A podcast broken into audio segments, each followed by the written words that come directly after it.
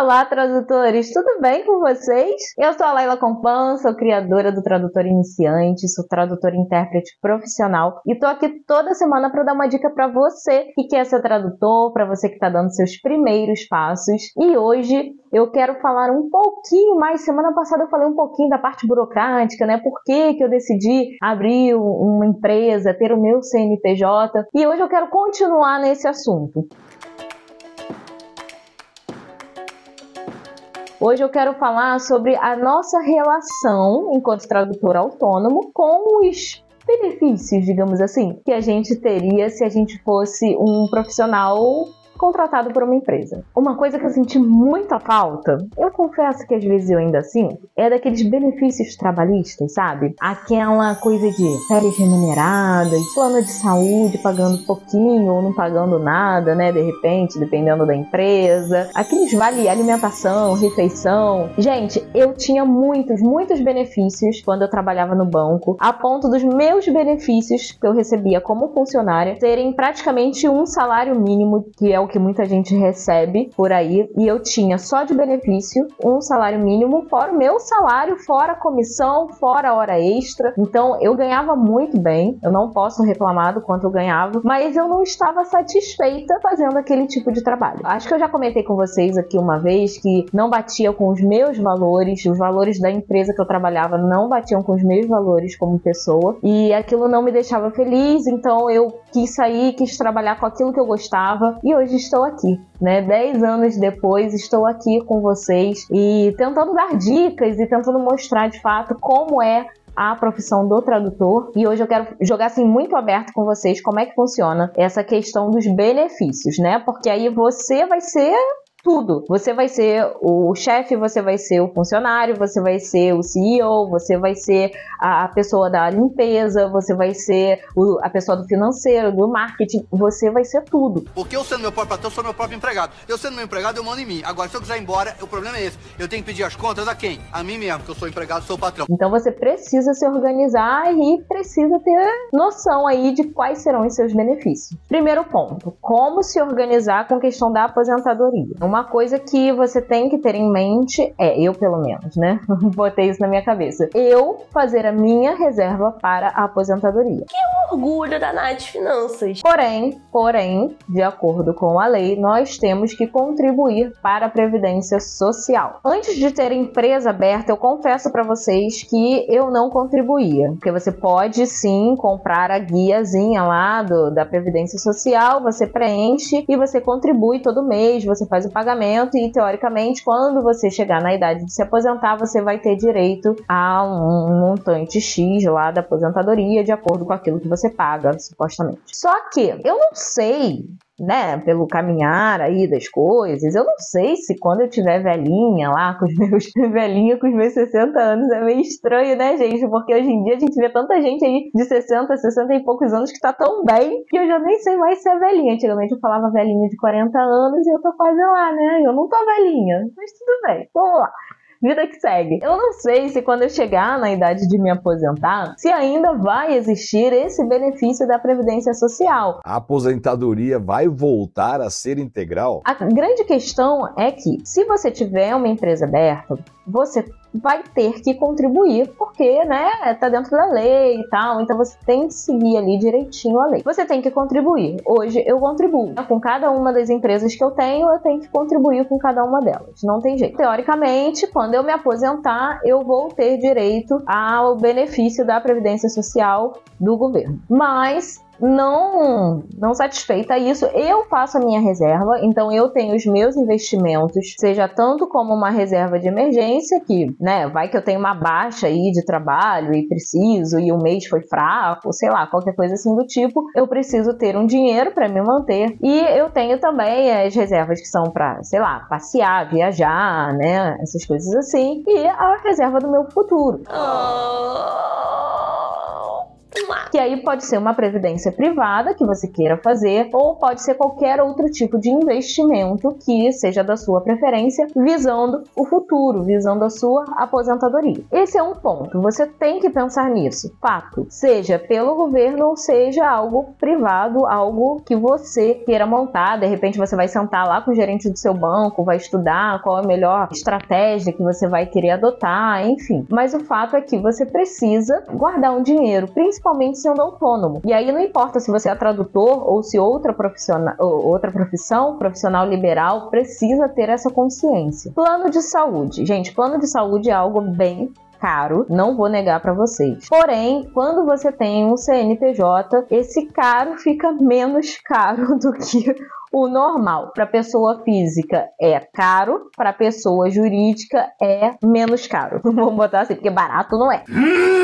Tá caro né? Mas você tem várias opções. Inclusive, na semana passada, no vídeo, eu falei que esse foi um dos motivos que me motivaram bastante a abrir uma empresa no meu nome. Conseguir ter um plano de saúde um pouco mais em conta. Você vai ter que se planejar para isso também. Se você é uma pessoa que, como pessoa física, paga plano de saúde, como pessoa jurídica, você vai ter aí uma certa vantagem. Uma dúvida, né, que todo mundo tem é como eu faço a declaração do imposto de renda. Tem um vídeo aqui, uma live, inclusive, aqui no canal que a gente fez com o Felipe. Ele é contador, é tradutor, intérprete profissional. Ele entende os dois lados aí da, da moeda, né? Por ser tradutor e intérprete e por ser contador. Então, se você quiser, assiste a live, eu vou deixar o cardzinho aqui para facilitar para vocês. Mas o ideal para gente declarar imposto de renda e não precisar pagar tanto imposto assim, o ideal é que você tenha um CNPJ. Porque conforme você for tendo o seu faturamento, você vai emitindo as notas fiscais e você vai pagando os impostos devidos. E aí, na hora de declarar o imposto de renda, você não vai ter nenhuma nenhuma surpresa, nenhuma facada.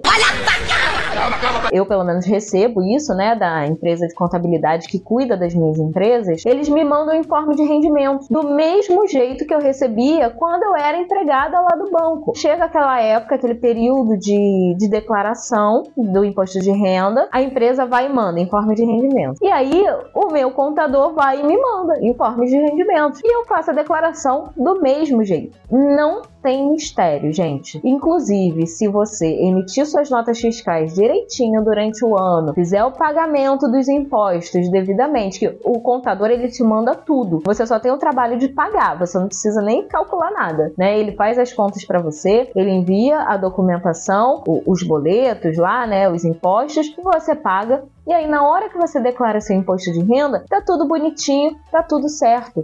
Tá tranquilo, tá favorável. Posso dizer que eu não pago mais imposto de renda, por quê? Porque eu já pago os meus impostos mês a mês. Então, quando chega na época da declaração, tá tudo pago. Eu realmente só declaro e tá tudo ok. Esse ano eu até, né, eu comentei no vídeo da semana passada, esse ano eu fui restituída, mas aí eu acho que é por causa da, da minha filha, né, que tá como dependente, tem a parte da educação, não sei o que, parará, pororó. Me dá dinheiro aí, mãe é, eu não preciso mais pagar o imposto de renda. Antes de ter empresa aberta, eu estava pagando, estava pagando uma nota. Eu pagava bem caro mesmo, mesmo emitindo nota fiscal, mesmo associada a Liame, mas eu era como se eu pagasse duas vezes. E agora que eu tenho uma empresa aberta no meu nome, eu não preciso dessa é, bitributação, digamos assim. Eu pago a nota fiscal, emito né, a nota fiscal para o meu cliente, pago os impostos devidos daquela nota e tá tudo certo na hora que chega o, imposto de renda para eu declarar, tá tudo pago, tudo bonitinho. E como se organizar para férias, né? Férias, feriadão, qualquer coisa assim do tipo. Isso é algo que vocês têm que ter em mente desde o início. Quer ser um profissional autônomo, vocês precisam ter isso em mente. Vocês vão ter que se programar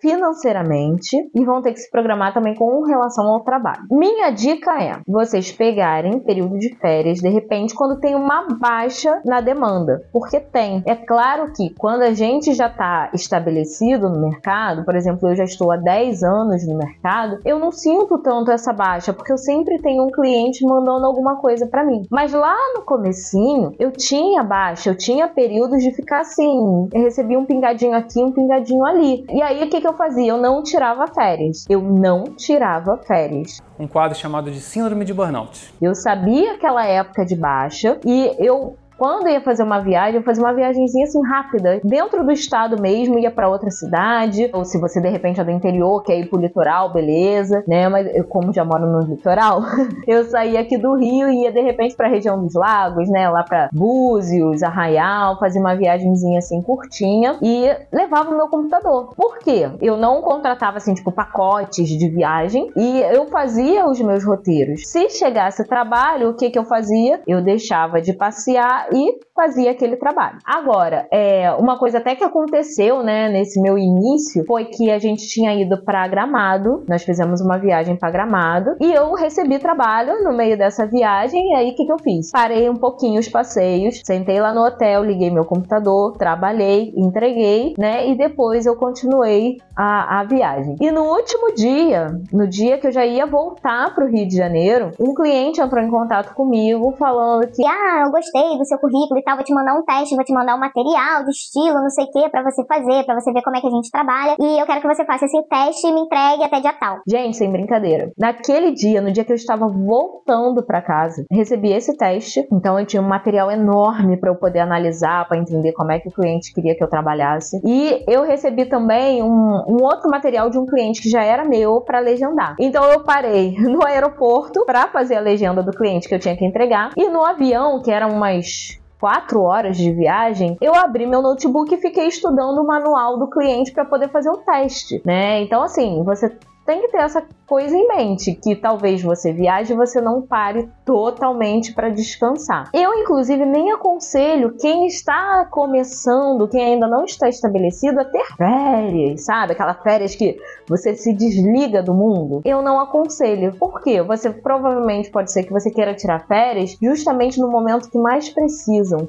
de profissional e vai ser aquele momento para você entrar de fato no mercado. Então, no início, dá uma seguradinha. Depois, quando você já estiver mais estabelecido, ainda assim eu sugiro que você busque tirar férias em períodos que você note que tem uma baixa no mercado e que você também avise os seus clientes. Estou saindo de férias, né? Vou deixar é, as coisas na responsabilidade de outra pessoa.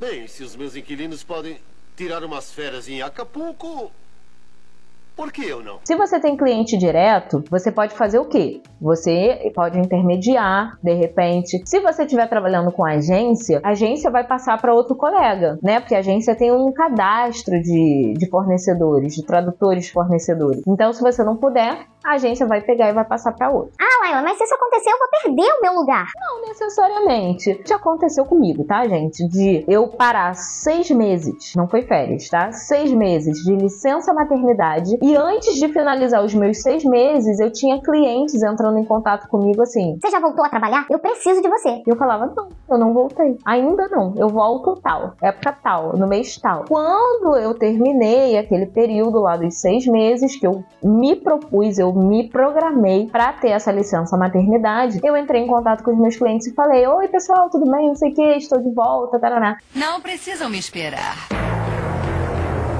Eu já estou pronta. É claro que eu me programei financeiramente eu avisei aos meus clientes, né, os principais clientes, que eu estaria fora durante aquele período. Eles respeitaram esse período, alguns estavam ansiosos pelo meu retorno. Eu não recebi trabalho logo que eu mandei esse aviso que eu estava de volta, então eu fui receber trabalho no mês seguinte. Então eu me programei para ficar seis meses parada e eu fiquei sete. Por quê? Porque até os clientes terem a demanda lá e tal, para mim, eu fiquei um mês ali a mais. Só que, como eu falei, eu estava preparada financeiramente para isso. Se você quer tirar férias, se programe financeiramente e informe também aos seus clientes. Ó, período tal, eu estou fora. Tem algumas agências que mandam formulários pra gente, né, para eles também poderem se programar. E aí eles falam: "Ah, você tem previsão de tirar férias em algum período? Qual período você vai tirar férias? Quando eu posso contar com vocês?" Existem essas agências também que já se vão se programando, vão se organizando com relação a isso. A minha sugestão é que vocês também se programem, vocês também avisem aos clientes para eles saberem quando podem, quando não podem contar com você. Mas tudo, tudo na vida do autônomo tem que ser programado. Não tem jeito, você precisa